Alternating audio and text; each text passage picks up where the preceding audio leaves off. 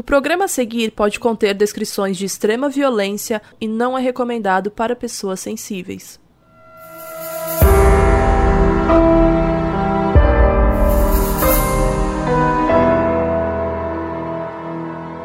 Olá, eu sou a Carol Moreira e eu sou a Bel Rodrigues. E hoje a gente não está com a Mabê, mas Mabê nós chamamos. Sim, tá bom? inclusive. Você tá no nosso coração. Mabê, uma pessoa muito ocupada, né, e tal, mas vocês viram que já saiu um caso bizarro, que foi o caso mais bizarro que a Mabê já fez. Saiu nessa quarta-feira, então voltem aí se vocês ainda não ouviram, que tá muito bom. E hoje a gente vai contar a história do H.H. Holmes, que provavelmente é o primeiro serial killer americano. Ou pelo menos do que nós temos notícia. Ele atuou mais ou menos entre 1886 e 1895. Ele era médico, charmoso, galanteador, mas também ele era super caloteiro. Ele construiu um hotel macabro em Chicago, onde ele matava e dissecava suas vítimas. Tem gente que estima que ele matou mais de 200 pessoas. Essa é a história do H.H. Holmes.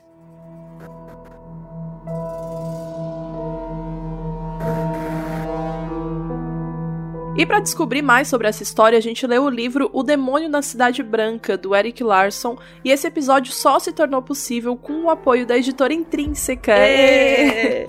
gente, o livro conta a vida de dois homens em Chicago, nos Estados Unidos. Os dois nunca se conheceram, não que a gente saiba, pelo menos, mas a vida dos dois estava interligada de certa forma. Um era arquiteto bem-sucedido, que foi o líder da construção de uma grande feira de Chicago, e o outro é o Holmes, que talvez seja o primeiro serial killer americano, como a gente falou. No livro, a gente vai descobrindo tudo sobre a construção da Feira Mundial Colombiana, que aconteceu em Chicago, e, gente, que foi cheia de reviravoltas. E, ao mesmo tempo, a gente vai intercalando com a vida do Holmes, que é o serial killer que a gente vai contar a história hoje. E o livro é muito interessante porque tem muito contexto histórico, social, fala muito sobre o momento que eles estavam vivendo. E eu confesso que eu comecei a ler mega curiosa para saber mais sobre o serial killer, né?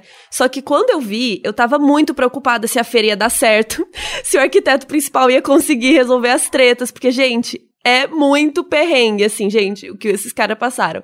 O livro é muito envolvente. Então, para quem quiser saber mais sobre a história, o livro se chama O Demônio na Cidade Branca, do Eric Larson, e é óbvio que a gente tem cupom de desconto uh! para vocês.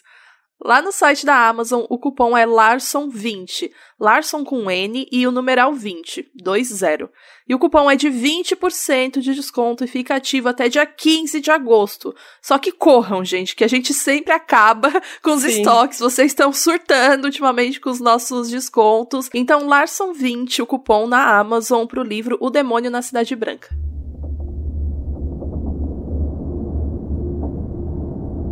H.H. Holmes, na verdade, não nasceu com esse nome, mas sim com o nome de Herman Webster Mudgett. Ele nasceu em 1861 em Dilmanton, New Hampshire. Gente, lembrando, essa história é no século XIX, é 1800 e bolinha, viu? É bem antigo mesmo. Os pais dele eram descendentes de colonos europeus e eles eram super religiosos. Dizem que eles até batiam muito nos filhos, muito castigo, aquelas coisas de ficar o dia inteiro sem poder falar, sem poder comer. O pai dele era agricultor e é dito que ele era alcoolista, como a gente já explicou aqui, que é o termo novo correto para pessoa que é alcoólatra mas a gente não sabe muito da infância dele. Só que ele tinha um irmão e uma irmã. E assim, o Herman era super nerdinho, ele gostava de estudar, de tirar boas notas, e é óbvio que por algum motivo isso servia para os outros zoarem com a cara dele. Por isso que ele acabava ficando mais tempo sozinho. O único amigo que ele tinha se chamava Tom, e um dia eles estavam brincando numa casa abandonada e o menino morreu. Tem boatos que o Herman guardava caixinhas com crânios de pequenos animais que ele dissecava, mas isso nunca foi confirmado. Ele sofria muito bullying dos colegas e ele se lembrava muito de um incidente que aconteceu nessa época. Naquele tempo, os consultórios médicos eram bem macabros, porque os médicos tinham uns esqueletos, órgão em potinho, sabe? E o Herman, mó criancinha, tinha medo, né, de entrar no consultório, tinha medo do esqueleto. Até que um dia umas outras crianças seguraram ele, arrastaram ele para um consultório de um médico e colocaram ele frente a frente com um esqueleto que estava de braços abertos, sabe? Como se fosse abraçar ele. E aí o menino ficou gritando por ajuda, uns funcionários ouviram e foram lá expulsar as crianças. Foi o caos. Só que para o Herman, na verdade, isso foi ótimo, porque nesse instante ele perdeu o medo. Ele viu que aquilo era irracional e ficou meio fascinado com a medicina, anatomia, etc. Ele se formou da escola com 16 anos e virou professor em umas cidades vizinhas, mas ele queria mesmo era cursar medicina assim que possível. Quando ele estava com 17 anos, ele conheceu uma menina chamada Clara Loverling. E naquela época as coisas aconteciam muito rápido, né, gente? A galera saía, sei lá, dois dates, já tava casando. Então eles se casaram no dia 4 de julho de 1878 e se mudaram para Vermont. Lá o Herman entrou na universidade, mas isso durou só um ano, porque ele achou que a universidade não era o que ele esperava. Então ele se transferiu para a Universidade do Michigan, onde ele foi aceito no departamento de medicina e cirurgia. Ele arrasava muito por lá, virou ajudante de um professor de anatomia e tudo mais. Só que enquanto isso, o casamento estava meio tenso, né? Porque eles não tinham dinheiro, imagina. O Herman era estudante, não tinha grana entrando, e para piorar, dois anos depois de casados, eles tiveram um filho, o Robert Mudgett, que nasceu no dia 3 de fevereiro, que também é aniversário da Carol. Meu. Só que uh, uma pequena diferença, é. que ele nasceu em 1880 só. É, muitos boa. anos antes de mim, aquariano também. Eu também sou aquariana. Sim. Aqui é o clã dos aquarianos. Os vizinhos disseram que o Herman era até violento com a esposa, que ele era malvado, exigia muito dela. Até que em 1884, a Clara encheu o saco, catou o filho e se mudou para New Hampshire isso foi alguns meses antes do Herman se formar. Sobre ela em si, o Herman não ligou muito, só que ele estava bem mal de grana mesmo, e isso fez ele inventar outras formas para sobreviver. E aí que começa, aí foi o início do caos já. Ai, gente, ele começou a criar vários tipos de golpes, esquemas de fraude para conseguir dinheiro. Como ele tinha acesso aos cadáveres da faculdade, ele começou um esquema de pegar o dinheiro do seguro de vida de pessoas mortas. Ele fingia que era uma pessoa aleatória, daí criava um seguro de vida no nome dessa pessoa e colocava sabe quem como beneficiário? Ele mesmo, né? O Herminho. E aí ele ia lá, pegava os corpos da universidade que estavam sem identificação e fingia que era a pessoa do seguro de vida. E voilá, ele recebia o dinheiro. Gente, naquela época, né, 1800 e bolinha, era muito fácil você fazer esses golpes, você fingir que você era qualquer pessoa, né? Bons tempos. Além desse esquema aí, ele criava vários outros tipos de fraudes, mas é óbvio que isso deixava ele com um estilo de vida meio caótico, né? Porque por mais que fosse 1800 e pouco, alguma hora ou outra as pessoas começavam a descobrir um monte de erro, um monte de problema e tudo acabava voltando para ele. Então ele vivia viajando, né? Porque assim, não dava para fazer um monte de fraude e ficar lá na cidade em casa esperando alguém bater na sua porta, sabe? É o famoso caloteiro. Caloteiro. Né? Só que assim, gente, isso é muito cansativo mesmo para quem é bandido, sabe? Ficar viajando, cometendo vários crimes por aí. Então, em 1885, ele se mudou para uma cidade chamada Mowers Forks, no estado de Nova York e um garotinho desapareceu por lá. E algumas pessoas da região disseram ter visto o Herman com o menino, um pouco antes do menino desaparecer. Então começaram os boatos de que ele poderia estar envolvido com o desaparecimento do menino. Ele foi até questionado pela polícia e disse que o garoto tinha ido morar com a família em Massachusetts. Assim, a polícia não tinha nada e o caso ficou por isso mesmo. Só que uns dias depois, o Herman mudou de cidade. É curioso, né? No mínimo. Uhum. Daí ele foi para Filadélfia e ele arrumou um emprego numa farmácia. Antes dele chegar lá, a reputação da farmácia era perfeita na comunidade. Só que logo que ele chegou, um menino morreu depois de tomar uma medicação comprada lá na farmácia. E muita gente acusou Herman de ter vendido o remédio. Então, ele vazou da cidade de novo. De novo? Nada é confirmado, assim, né, que ele tem envolvimento mesmo nesses dois casos, mas o que nós sabemos é que depois dessas duas confusões ele resolveu mudar de nome. E aqui nesse ponto ele deixa de ser o Herman Webster Mudgett e vira o Henry Howard Holmes, ou H.H. Holmes. O Holmes era um homem branco padrão. Ele tinha 1,73 de altura aproximadamente, ele estava com seus 26 anos, ele tinha um bigodão em cima dos lábios bem fininhos, o lábio bem do Sérgio Moro, assim. e o bigode. O bigode virou a marca registrada do Holmes. Ele tinha olhos azuis bem lindos, que todo mundo comentava sobre, e vivia usando um chapéu que mais parecia uma cartola, né? Era muito comum os homens da época usarem. Assim, gente, a gente vai deixar uma foto na thread lá no nosso Twitter, arroba moduspod, mas eu vou te falar que ele não era muito gato, não. Eu não sei como que ele pegava tanta gente, vocês vão ver. Você acha lá, ele gato? Né? Normal, só branco. é, um, é um bigodão, gente, um bigodão, sabe, daqueles bem compridos, assim, que vai indo pro lado, assim, até tapa a boca, assim. Bom, o Holmes estava cansado de ficar se mudando e fugindo e ele quis se fixar em alguma cidade. E ele achou que Chicago seria um bom lugar para ele reiniciar sua vida. Em 1871 aconteceu um grande incêndio na cidade e agora Chicago estava sendo reconstruída. Então a economia estava bombando, tinha muitos empregos aparecendo, muita gente indo para lá. E acho que é legal a gente relembrar como era Chicago no fim do século XIX. Assim, a cidade meio que estava começando a virar uma cidade de verdade. E naquela época ainda tinha muita carruagem, tinha muito cavalo. E, gente, os cavalos cagam para todo lado. Então, assim, a cidade era super suja. Sem contar, assim, que não tinha saneamento básico como tem hoje em dia, né? Então, assim, os rios eram super sujos, a cidade em si sabe, cheia de construção, ainda mais depois do incêndio, sabe? Tudo meio caótico, cheio de obra, tudo sujo.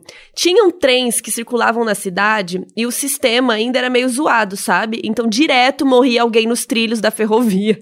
Sério, gente, era uma média de duas mortes por dia por causa dos trens.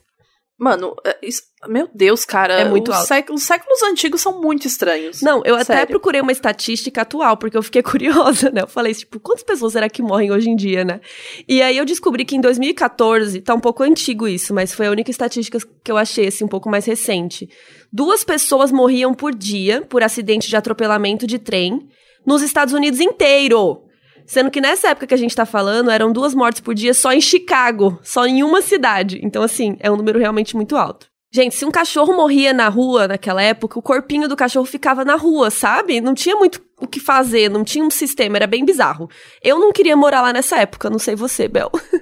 Deus me livre, credo. Só que isso era um sonho para muita gente. A cidade grande, civilização, muita gente queria ir para lá para seguir seu sonho mesmo, tipo arrumar trabalho, tentar uma vida nova e tal. Inclusive essa foi uma época que as mulheres começaram a abrir mais as asinhas e podiam sair mais sozinhas. E antes disso a mulher só andava acompanhada, morava com os pais até casar, aquela coisa toda. Nessa época as mulheres começaram a ter mais independência, foi ficando mais comum uma mulher sair de casa e morar ou trabalhar na cidade grande sozinha. Muitas mulheres arrumaram empregos como costureiras, tecelãs, datilógrafas e estenógrafas, ou seja, muito emprego com relação a roupas e costura e também a digitar nas máquinas de escrever, redigir documentos, essas coisas. Bom, então lá foi o Holmes para Chicago em agosto de 1886 e ele acabou decidindo ficar no bairro de Englewood. E ele achou um emprego numa farmácia chamada E.S. Holton, que ficava na esquina da rua Wallace com a rua 63. A farmácia era do casal Holton, mas o Sr. Holton estava com câncer, já tinha um ano, e a senhora Holton estava muito atarefada, porque ela tinha que cuidar de tudo, dos dois filhos e ainda do marido que estava doente. Seis meses depois do Holmes começar a trabalhar lá, o Sr. Holton morreu.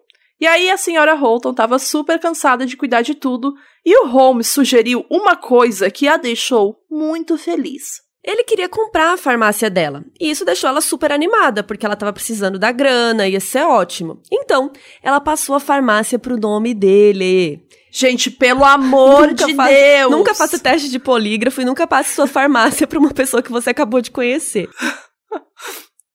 Mas, gente, ele nunca pagou a senhora Holton. Ele era muito charmoso, manipulador, aqueles olhinhos azuis, lindos, né? Ele tinha o dom de enrolar todo mundo e ele conseguiu passar a perna na coitada da véia. Ela até tentou processar ele, mas não sabemos o porquê, o processo ficou arquivado depois. Ela então decidiu se mudar para outra cidade com os filhos, deixar isso para trás, e óbvio que ela nunca recebeu um centavo. Ele acabou ficando com a farmácia e agora ele tinha uma renda fixa, né? A farmácia bombava de garotas, de mulheres que queriam ser atendidas pelo médico magia que trabalhava lá, esse médico gato né? Mas que eu não acho gato, mas enfim. Mas você acha que isso era suficiente para ele? Trabalhar numa farmácia, ganhar um dinheiro que você já roubou a farmácia da velha? Claro que não, né? Ele continuava a inventar todo tipo de tramóia para ganhar dinheiro, só que né, tudo ilegal. Ele começou a dar um golpe que era assim, gente. Ele pegava um empréstimo. Gente, eu tenho. Ai, ódio. Ele pegava um empréstimo com o nome de uma pessoa aleatória, comprava uma propriedade, uma casa, sei lá, e depois vendia essa casa rapidamente. Ele pegava o dinheiro para ele da venda e quando iam cobrar o empréstimo dele, descobriam que a pessoa que ele colocou o nome nem existia. Então não tinha como cobrar de uma pessoa que não existe, né? Bacana. Gente, sério. Maravilhoso. 1800 era ótimo. Outra que ele inventou era ótima. Ele fazia na própria farmácia. Ele inventava produtos fake. Produtos que prometiam coisas que não cumpriam. Tipo, olha essa. Tinha um elixir que ele dizia que era bom para manter a juventude e a saúde. E era água da torneira. Isso existe até hoje, Existe, né? Existe, cuidado. Tem, tem, tem gente aí que divulga emagreça em dois dias. Tome esse com shake. Essa pílula aqui. É, com esse shake, pelo amor de Deus. E aí, em 1887, ele se casou de novo com uma mulher chamada Mirta Belknap, que era uma mocinha loira de Minneapolis. Ele já conhecia ela quando passou pela cidade anos antes, dando os golpes dele, né? Mas, Bel, ele não era casado com a Clara Loverling?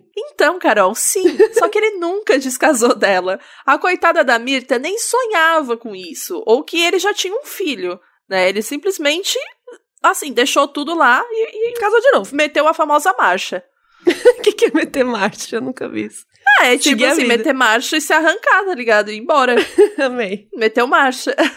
ele mandou uma carta pra Mirta contando como ele mesmo era maravilhoso e como tava tudo em Chicago, né? Como ele tava com a farmácia, ele tava ganhando dinheiro e chamou ela pra ir pra lá. E a coitada foi cheia de esperanças. Ele colocou ela pra trabalhar na farmácia com ele, ajudando com as contas, organizando tudo. E vocês acham, né, que ela recebia alguma coisa por isso, algum salário e tal? Ele que cuidava das contas e ela lá ralando sem ganhar um dinheiro só dela. Basicamente, ele arrumou uma secretária e escrava sexual para ele de graça. Dois anos depois de casados, eles tiveram uma filha chamada Lucy, que nasceu em julho de 89. 1889, né, no caso. Ela estava exausta de cuidar da filha, trabalhar na farmácia e ainda por cima ver um monte de mulher indo na farmácia para ficar paquerando com o marido dela e estava reclamando bastante de tudo isso. Então, gente, ele botou ela para trabalhar na livraria do prédio, que aí ela ficava trancada com um monte de livro a maior parte do tempo e não enchia o saco dele. Porque era muito mais fácil fazer isso, né, do que simplesmente resolver a situação. Mas aí ele ficou sem ajuda na farmácia e, gente. Lembra que ele tinha um monte de golpe em andamento, que era muito job para ele sozinho, etc? Então é claro que em breve ele precisaria de outra ajudante. No verão de 1888, uma propriedade do outro lado da rua da farmácia abriu para venda, e ele viu ali uma oportunidade. Ele comprou o lugar com um nome falso, claro, e começou ele mesmo a desenhar as plantas de um prédio que ele queria construir, que depois ficou conhecido pelo bairro como o Castelo, porque era um prédio super alto, super grande que estava nascendo ali. Detalhe, gente, ele não era arquiteto, ele não era engenheiro, ele era médico, tá? Mas mesmo assim ele que inventou o prédio. O melhor de tudo, tinham vários pedreiros e pessoas, trabalhadores ali da obra, e eu te pergunto, você acha que ele pagou alguém? Ah, obviamente não, né? Gente, sério. Se o Holmes fosse vivo ainda hoje, ele seria tipo aquela pessoa que nega direito trabalhista, falando que o Estado rouba ele e ele tem permissão para roubar os outros, os trabalhadores dele também. Ai, que puta merda, que preguiça. Ódio. Não, ele enrolava as pessoas. E aí, sabe o que ele fazia com os trabalhadores, os pedreiros? Ele falava assim: Nossa, seu trabalho tá horrível, você tá demitido. Daí o pedreiro ia embora sem receber nada. E aí ele ia lá e contratava um pedreiro novo, ia fazendo isso. Ele ia demitindo. E, e, sabe, falando que tava horrível, e aí ele nunca pagava ninguém. Um ou outro trabalhador que insistia muito, que enchia muito o saco dele, ele pagava para se livrar. Mas assim, acho que uns 90% das pessoas que trabalharam ali nessa construção não receberam nada. E essa rotatividade toda, na verdade, era boa pro Holmes, porque ele não queria que ninguém soubesse os segredos desse prédio. Assim, ele era um ótimo empreendedor, mesmo sendo golpista, a gente tem que admitir, né, gente? Era caloteiro, mas ok, ele sabia Era bom empreender. caloteiro. É, mas sabe quem mais é empreendedor? O modus operandi! É. Gente, se você curte o nosso podcast e pode nos ajudar, entra no nosso Catarse. É catarse.me barra modus operandi e ajude doando qualquer quantia pra gente conseguir pagar nosso editor, que agora é o Dantas, e pra Perfeito. gente conseguir produzir dois episódios por semana e tudo mais, manter essa frequência pra vocês.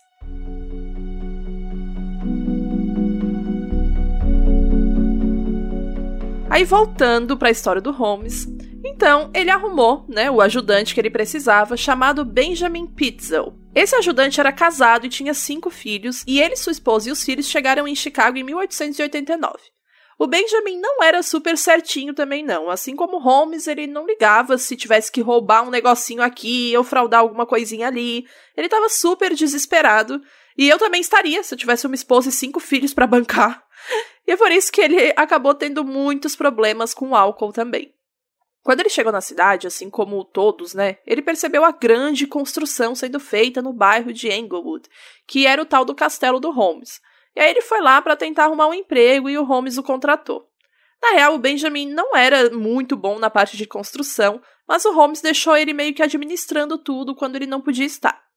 E uma vantagem é que o Benjamin não se importava muito do Holmes fazer as trambicagens dele, ser o caloteiro que ele era, então o Holmes usava o Benjamin nas fraudes também. Era alguém que ele podia confiar nessa sujeira toda. Além de que, se o Benjamin estava tocando a construção, sobrava tempo para o Holmes cuidar dos seus hobbies, ou seja, começar a caçar vítimas. O hotel ficou pronto em maio de 1890. E era assim, super bonitinho por fora, tinha uns janelões que davam aquele ar todo pitoresco, bem 1800 assim, e chamava atenção porque era uma construção bonita e grande ali do bairro e tal. E óbvio que a gente vai deixar uma foto lá no nosso Twitter @moduspod para vocês verem como era o hotel que depois ficou conhecido por outros motivos. Era um prédio com três andares e um porão. O térreo foi feito para ter comércio, lojinhas e tal. O terceiro andar era de salas para ele alugar tipo escritórios assim, e lá no terceiro andar também ficava o apartamento dele. Já o segundo andar era bem esquisito. Tinha 35 salas, mas era como se fosse um labirinto assim, as pessoas ficavam perdidas ali dentro. Inclusive, alguns quartos eram, na verdade, câmaras para ele matar pessoas, só que era com como se fosse um disfarçado de quartinho, mas era uma câmara. E nesse andar aí, no segundo andar, também tinha uma rampa com graxa que caía direto no porão né, seria muito bom para jogar uns corpos ali e ele poder brincar com eles depois lá embaixo. O porão com certeza era o pior lugar desse prédio, era como se fosse, sabe, vibes de masmorra medieval assim? E era cheio de equipamentos de tortura, tinha uma mesa de dissecação, um forno de cremação que ele mesmo construiu, e dizem que tinha até um instrumento de tortura que você estica a pessoa amarrando as mãos para cima e as pernas para baixo, sabe? E aí vai puxando Ai, nas extremidades. Que agonia. Esticando a pessoa até quebrar as juntas. Uma vibe super jogos mortais mesmo. Ai, sim. E, nossa, gente.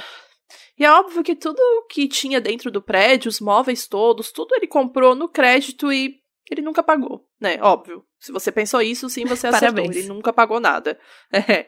Ele comprava no nome de outras pessoas que nem existiam, né? Fingia que estava comprando para um chefe dele, que nunca aparecia. E ele era muito bom de lábia, gente. Ele ia enrolando todo mundo. Ele só pagava quando a pessoa estava enchendo muito o saco dele e começava a atrapalhar a vida dele, né? Porque ele acha que isso atrapalhava a, a vida dele, simplesmente a pessoa querer cobrar pelo que ela fez. E uma coisa maravilhosa que ele fez, que eu não sei se eu rio ou se eu choro, ele tinha aquela farmácia que ele trabalhava, que ele comprou e tal, dos Holton e tal, bababá, né? E ele tava cuidando dela enquanto construía a mansão dele, né? Mas quando tudo ficou pronto, ele vendeu a farmácia e falou pro novo dono que ali no bairro não tinha farmácia, que ele ia arrasar, que ele ia vender muito e tal. E aí, logo em seguida, o Holmes, já no prédio novinho em folha dele, que ficava do outro lado da rua, o que que ele fez? Abriu uma farmácia ali na propriedade nova. Gente. Sério, que cuzão! Nossa, eu ia ficar Deus. puta! Nossa. Ah! Puta merda, velho. E é óbvio que ele deixou uma farmácia também cheia de dívida pro cara, né? Ele não tinha tudo pago ali da farmácia, né? Enfim. E como vocês já devem ter notado, o Holmes era muito charmoso, mas não só para estrambicagem, mas também para arrumar uns crushes. A Julia Connor era assistente dele nessa época. Ela era a menina que cuidava da papelada, conta, né? Aquela coisa da digitação e tal. E era super necessário ele ter ajuda, né? Como a gente já falou, ele tinha a construção em andamento, a farmácia, a nova, as lojinhas, tinha um monte de funcionários, um monte de dívida que ele não pagava. Então era muita coisa para ele administrar. A Júlia era casada com um cara chamado Isilus Connor, mas esse cara gostava de ser chamado de Ned, tipo, pensando no Ned Stark, vai. E eles tinham uma filha de 8 anos, a Pearl. Então era o Ned, a Júlia e eles tinham a Pearl, de 8 anos. E a família morava ali no prédio do Holmes e eles alugavam um quarto lá no segundo andar. E esse cara, o Ned, tinha uma irmã chamada Gertrude, de 18 anos, que acabou se mudando para o prédio depois também. E aí todos viveram lá, trabalharam pro Holmes e tal, mas chegou um dia que a Gertrude chegou chorando pro irmão dela, pro Ned, falou assim: "Eu não posso mais ficar aqui, Ned, eu tô mal e eu preciso ir embora e tal".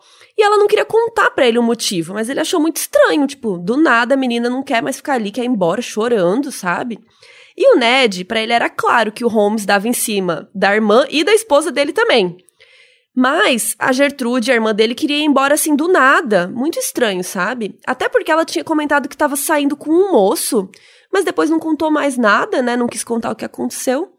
Será que o Holmes transou com essa menina e depois não quis mais nada com ela, ela ficou mal porque ela tinha transado? Nessa época não podia, né, transar fora do casamento e tal. Então não sabemos o que aconteceu aí. Enquanto isso, o Ned ouvia boatos que a esposa dele, a Julia, estava tendo um caso com o Holmes.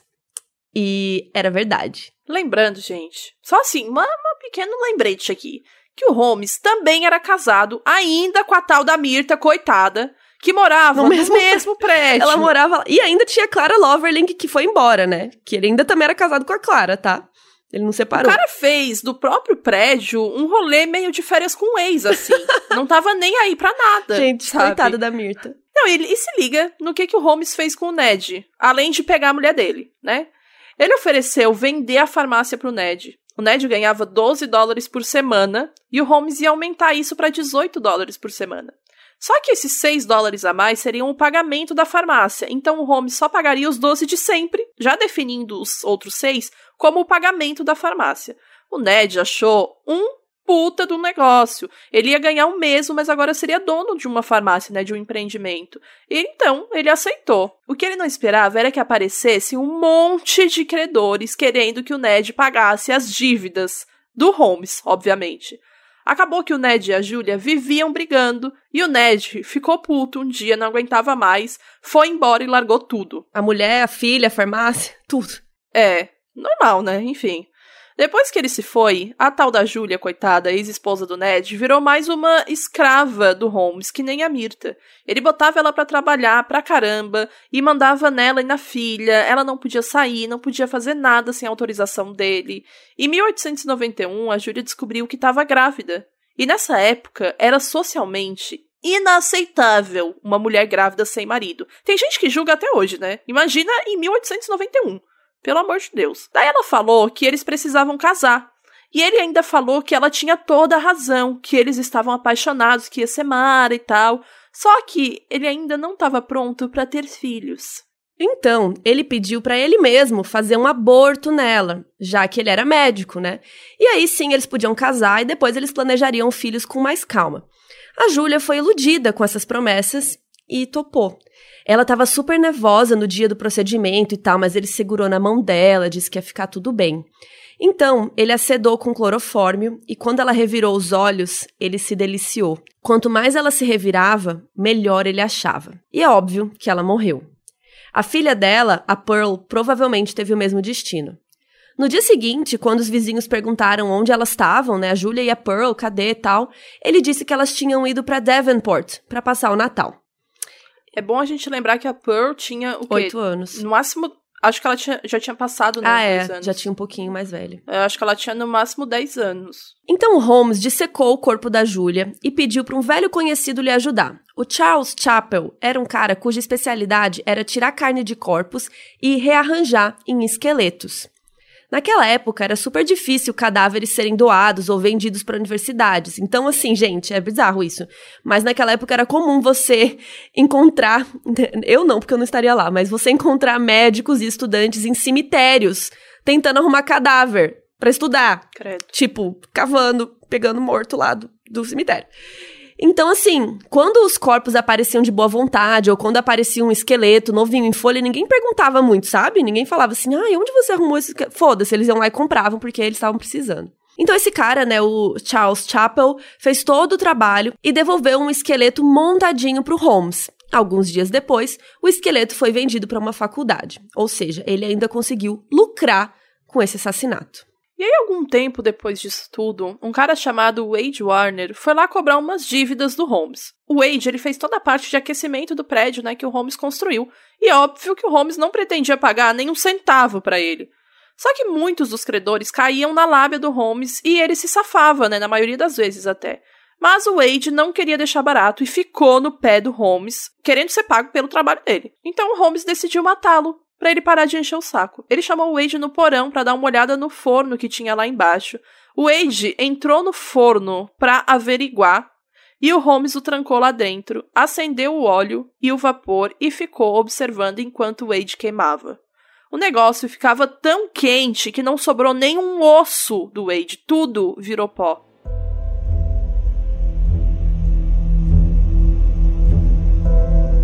E como ele matou a Julia, né, a sua antiga assistente, ele precisou de uma assistente nova. A nova mulher contratada se chamava Emmeline Seagrand e foi contratada em 1892. Ela era super entusiasmada com tudo, achava o Holmes muito bem sucedido, era otimista, estava super empolgada. E adivinhem? Sim, ela também teve um caso com ele. Ele até pediu a Emmeline em casamento, prometeu mundos e fundos, lua de mel na Europa, quem não quer, né? Só que assim, quando ela já sabia muito de todas as tretas dele, né? Afinal, você tá trabalhando pro cara, cuidando das contas da pessoa, é óbvio que aos poucos você vai se ligando em umas coisas erradas, né? Bom, chegou uma hora que ele encheu o saco da Emeline e decidiu que era hora dela sumir também. Ele pediu para ela entrar num quarto da mansão, que era tipo um cofre de banco, sabe? Bem grandão assim, pediu para ela entrar lá para pegar uns papéis. Quando ela entrou, ele a trancou e soltou um gás lá dentro, e ela morreu. Uma pegada dela ficou impressa dentro dessa câmara, e depois a teoria que foi criada é que ela deveria ter pisado em algum tipo de ácido e depois colocado um dos pés na porta tentando sair, né? E aí essa marca ficou lá para sempre. Uma semana depois, a Universidade de Chicago comprou um esqueleto novinho em folha. E gente, vocês lembram da Mirta? A, assim, a mulher do Holmes mesmo, cara casada com ele? Pois então, nem o Holmes estava lembrando muito dela pelo visto. Nessa época, ela e a filha, a Lucy, já moravam em uma outra casa que era propriedade dele, mas era bem longe do hotel, né? Ela se tocou que ele estava cagando e andando para ela, pegou a filha deles e voltou para Minneapolis. A filha deles, a Lucy, depois cresceu e virou professora. Ainda bem que a Mirta resolveu ir embora, porque elas duas poderiam né, ter morrido, ter se tornado vítimas do Holmes também. E nessa época começaram a aparecer cartas de famílias de moças que tinham desaparecido, e também da família da Julia e da Emmeline, né, que contrataram detetives particulares para buscarem as meninas. E mesmo assim, ninguém parecia achar que o Holmes tinha algo a ver com isso. E aí no comecinho de 1893, então, o Holmes estava solteiro de novo e arrumou uma nova moça, chamada Minnie Williams, de 25 anos. E por acaso a Minnie era herdeira de uma propriedade de 40 mil dólares no Texas, na cidade de Fort Worth.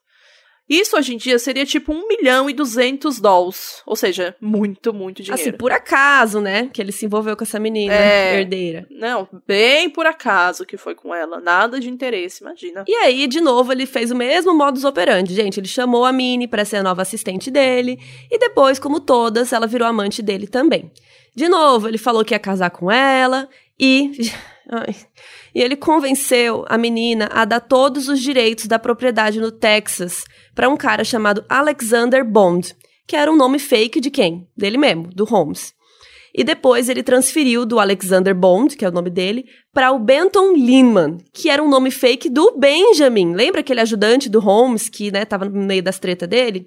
Enfim, ele ficou passando de nome em nome para não pegarem ele. Cara, mas basicamente eu queria deu para ele mesmo. Eu queria muito saber como que ele convenceu ela a simplesmente passar os bens, né, os direitos da propriedade para um cara Foda. aleatório, não foi nem para ele mesmo, foi para um cara aleatório que ela não sabia quem era. Tipo, o que, que ele falou, né? para passar para esse cara. Tipo, que história será é que ele foda, inventou? porque as meninas achavam que ele era rico, né? Ele tava construindo um prédio, né? Ele falava que tinha coisa na Europa, que ele era rico. Aí a menina achava que ele era rico, né? Que ele não precisava das coisas, que ele só tava cuidando das propriedades dela, né? Imagina, 1800 e bolinha, a menina é super inocente, enfim, tadinha.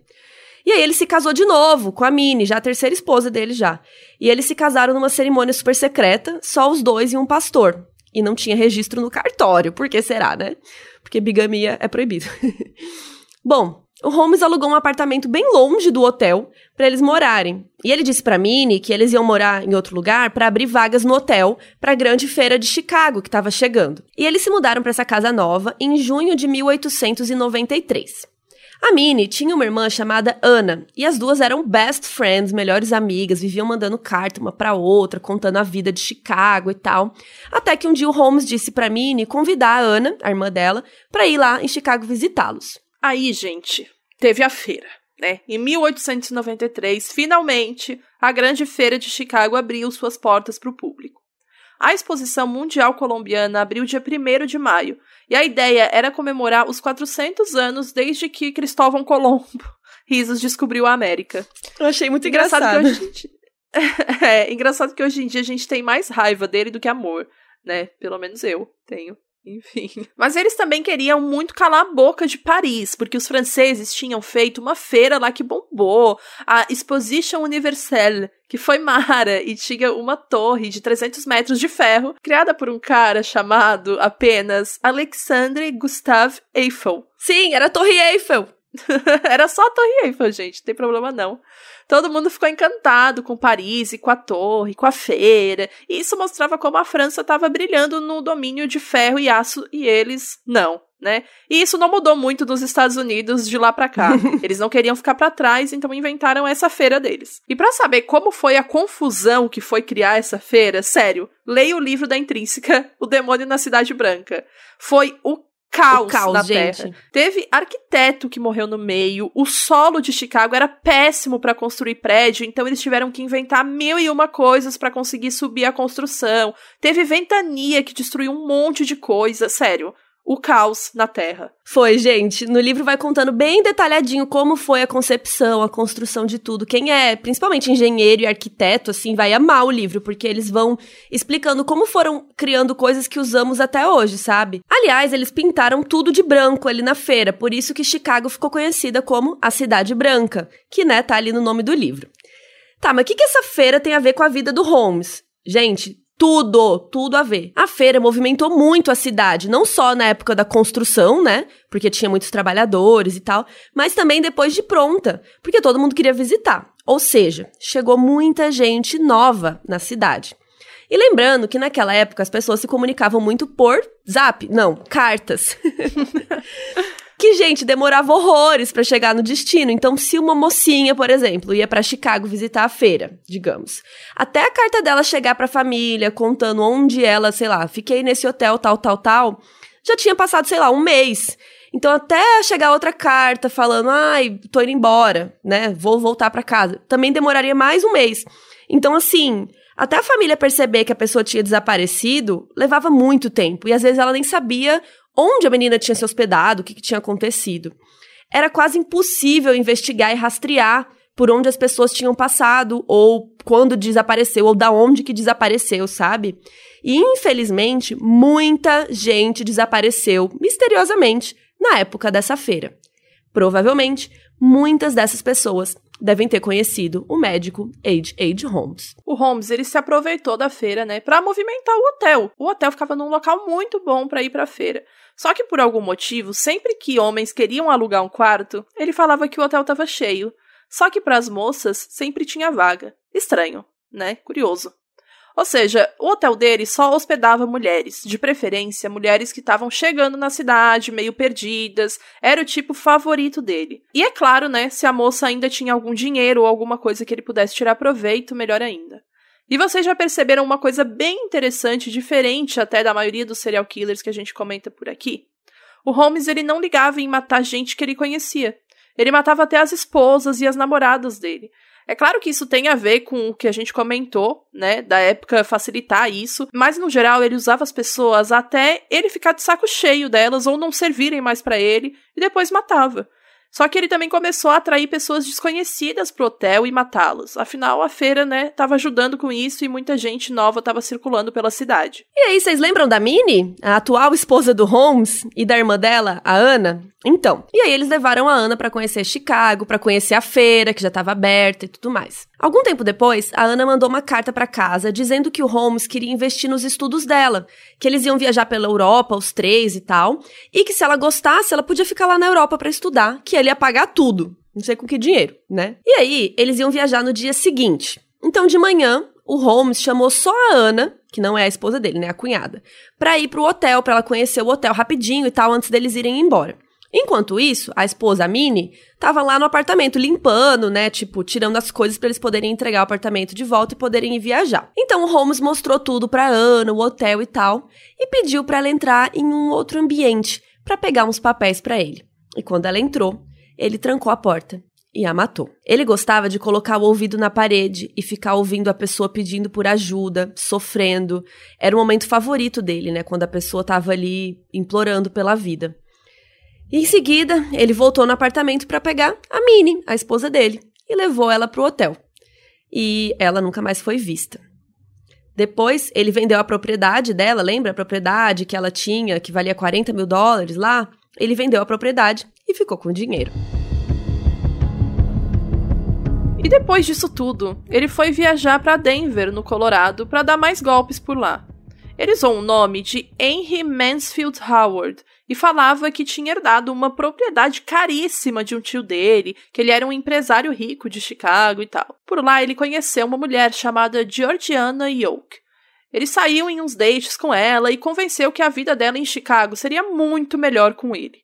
E ela topou. Eles se casaram e foram para Chicago. Lembrando que ele já tinha casado com a Clara, com a Mirta e ainda era casado com as duas, e também com a Minnie. Essa já era a quarta esposa dele.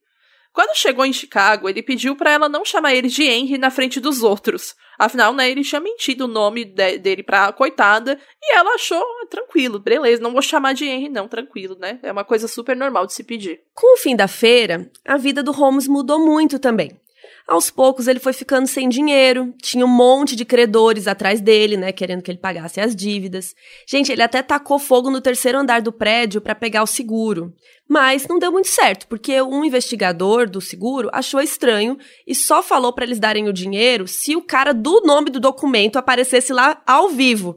E aí o cara não apareceu porque o cara não existia, né? Era um nome fake que o Holmes tinha dado. E mais uma família contratou detetive para tentar rastrear o desaparecimento, a família da Ana e da Minnie. Todos os credores, todo mundo que ele estava devendo, se uniu e contratou um advogado que conseguiu um advogado que conseguiu marcar um encontro com o Holmes. Gente, quando ele chegou no escritório do advogado, o cara não contou para ele, né? Então o advogado marcou um encontro com ele. Quando ele abriu a porta, todo mundo que ele devia tava nessa sala. Imagina, todo mundo puto da cara. Eu, eu queria muito estar tá lá nesse dia.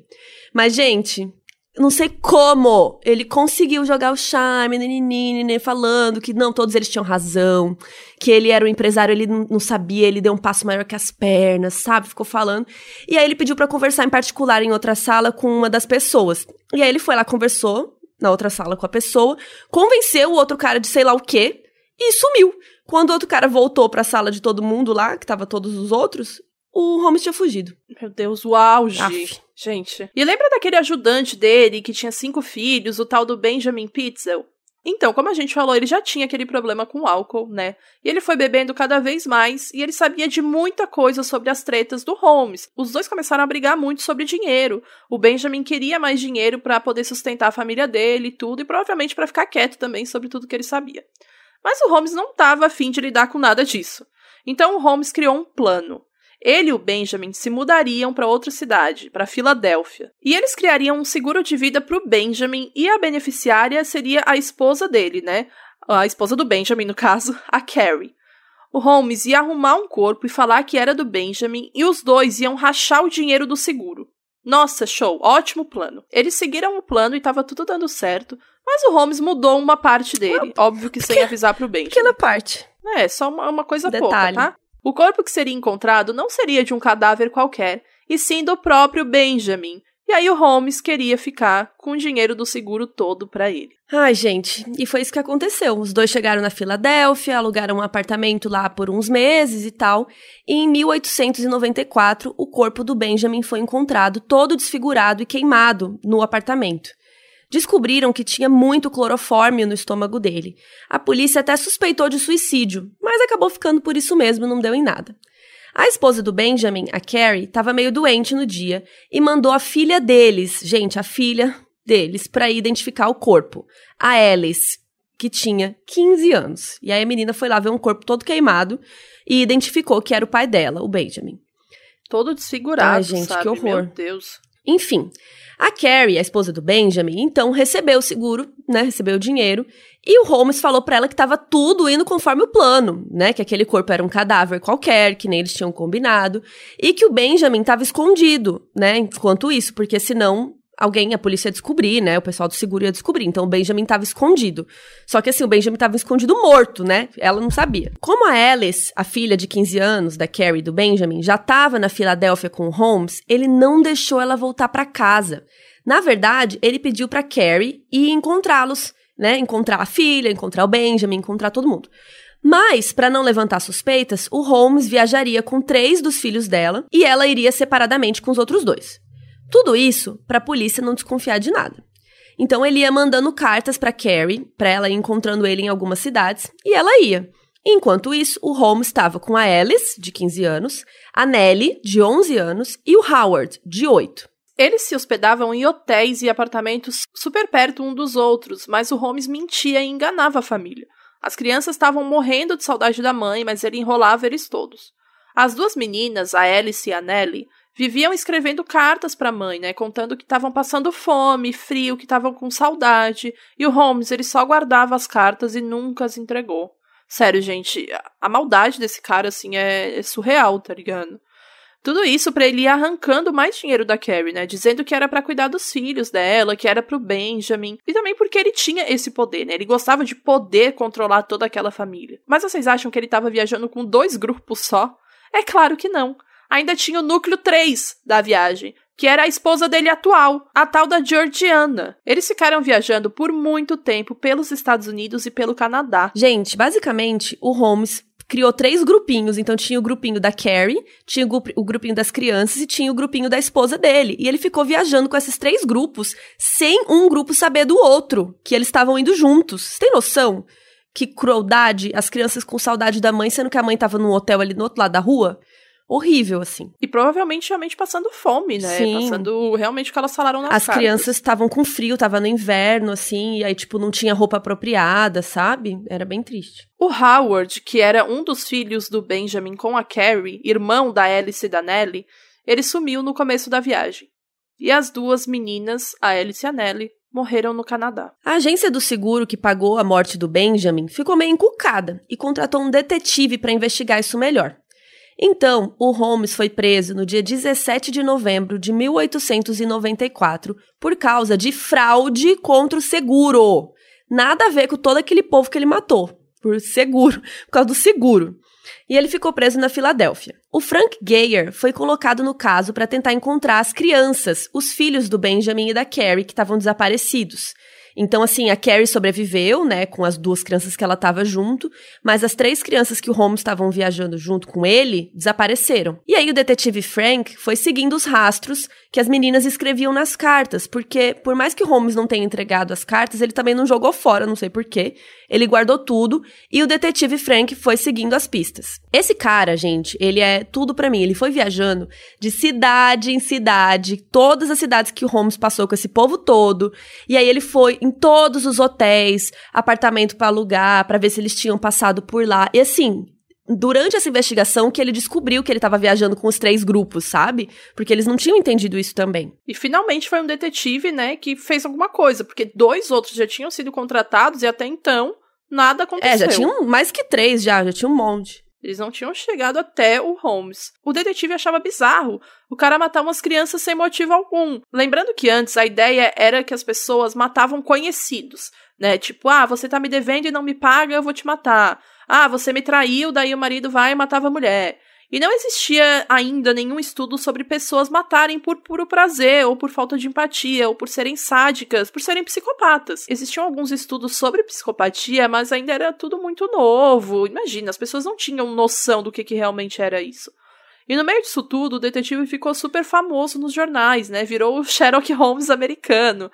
E o Holmes também ficou famoso, é claro. Ainda mais quando conseguiram entrar no hotel dele em Chicago. Foi nesse momento que a coisa realmente tomou proporções enormes. Encontraram ali, gente, várias partes de corpos. Tinha um tonel com ácido que tinham oito costelas e um pedaço de crânio, várias vértebras, um osso de pé, um fêmur, cabelos humanos. Gente, era, era, era muita evidência, era tudo lá. Aquele hotel era o hotel dos horrores sabe? E aí, em outubro de 1895, quase um ano depois, o Holmes foi a julgamento pelo assassinato do Benjamin.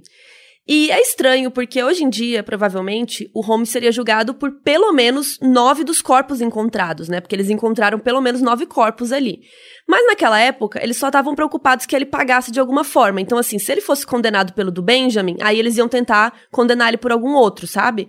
Mas por hora eles estavam assim, vamos condenar ele pelo Benjamin, porque se ele for condenado, ele vai morrer mesmo. Então, assim, whatever.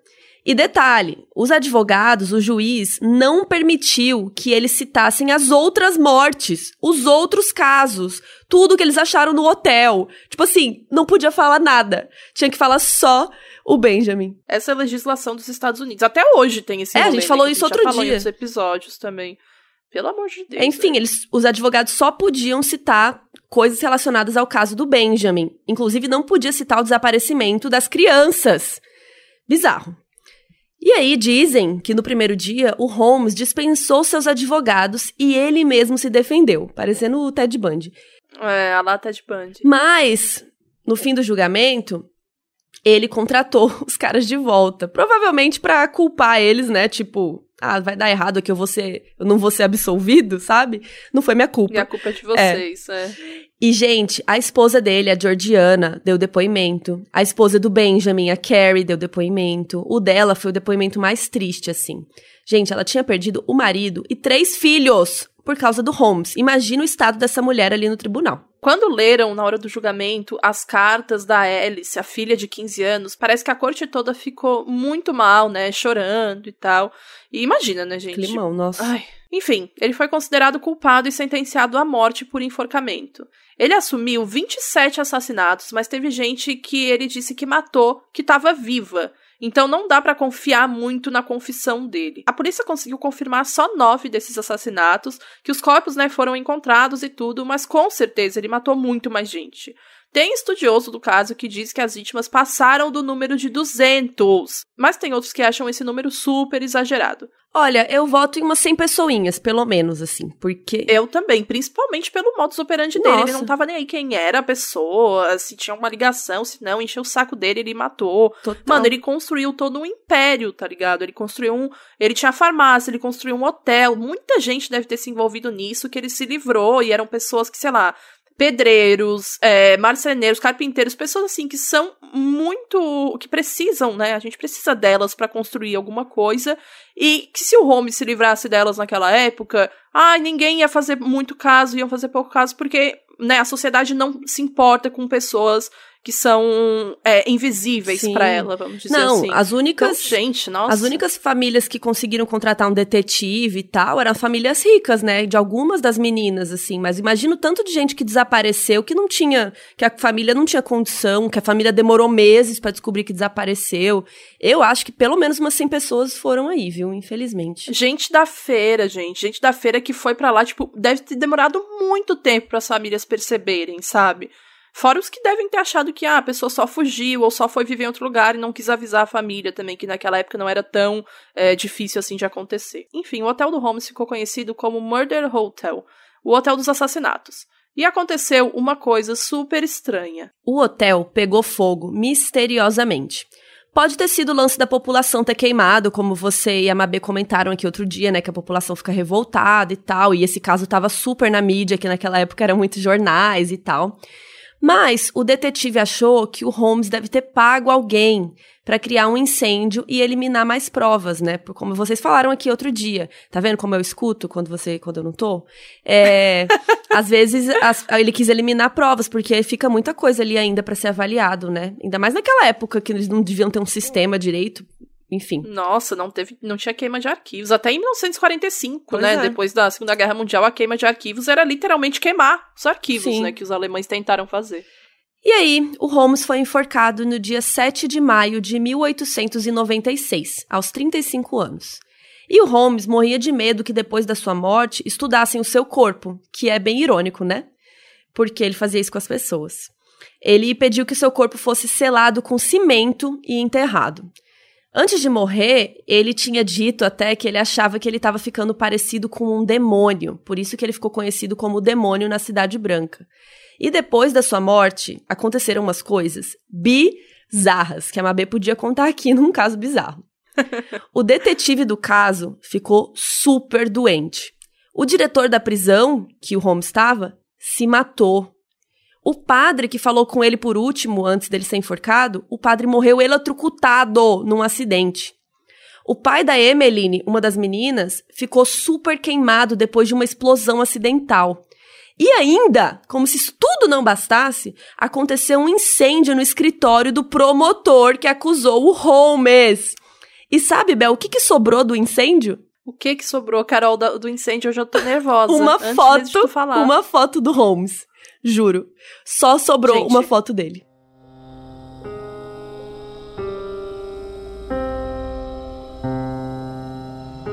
Aí vamos partir agora para a aula da teoria, né? Que a gente sempre tem uma parte aqui que a gente começa no futrico e nas teorias sobre os casos. Tinha muita gente que acreditava que o Holmes poderia ser o Jack o estripador, que estava lá matando prostitutas, mais ou menos na mesma época que o Holmes estava cometendo os assassinatos dele, só que o Jack fazia isso em Londres, em outro continente.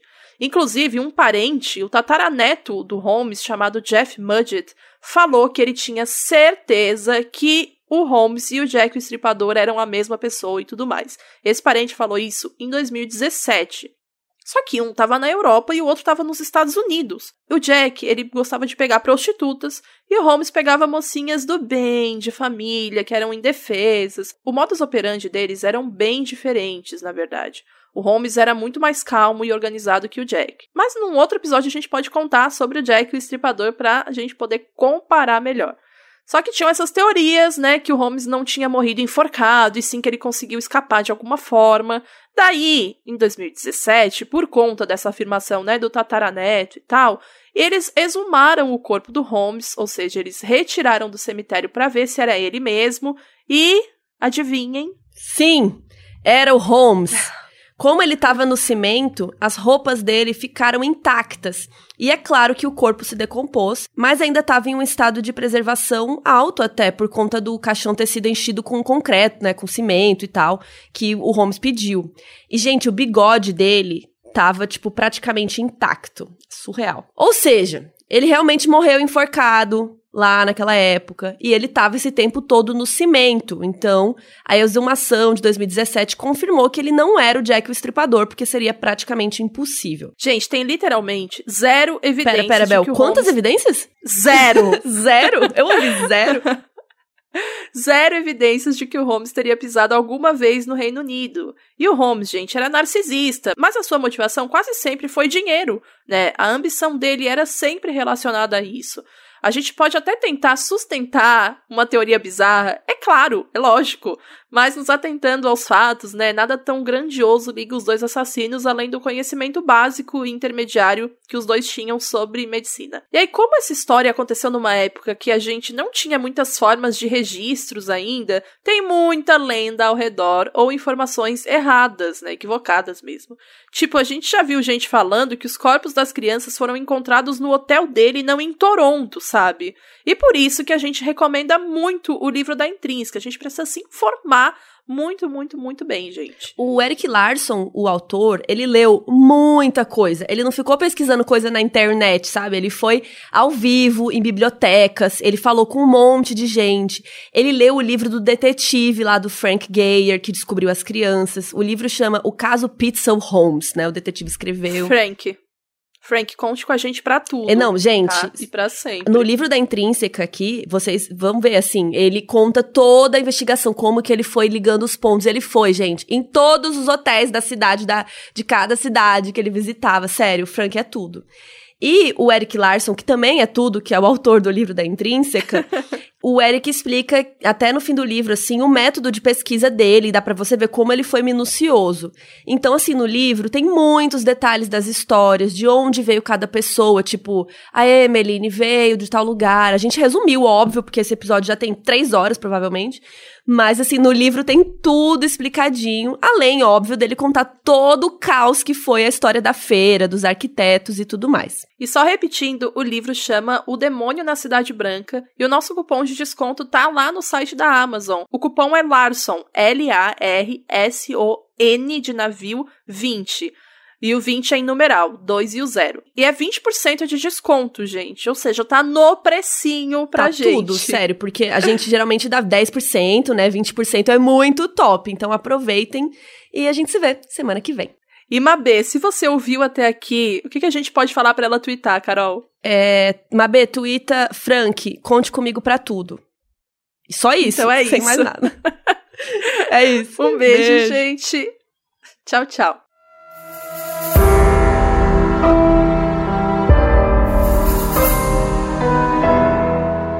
Esse episódio foi escrito e apresentado pela Bel Rodrigues e por mim, Carol Moreira. A edição é do Dantas, a música tema do podcast é de Leandro Neco e Léo Braga, as artes são do Banjo e quem cuida das nossas redes sociais é a Mabê.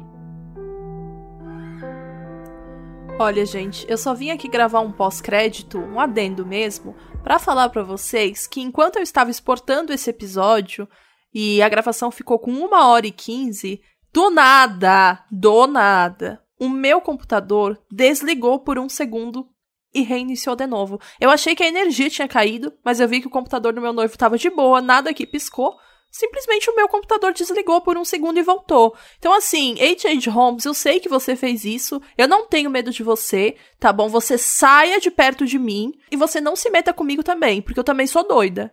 Você saia de perto de mim agora, homem de Deus. Credo, gente, pelo amor. Pensa num surto da podcaster que quase perdeu o episódio de uma hora e quinze.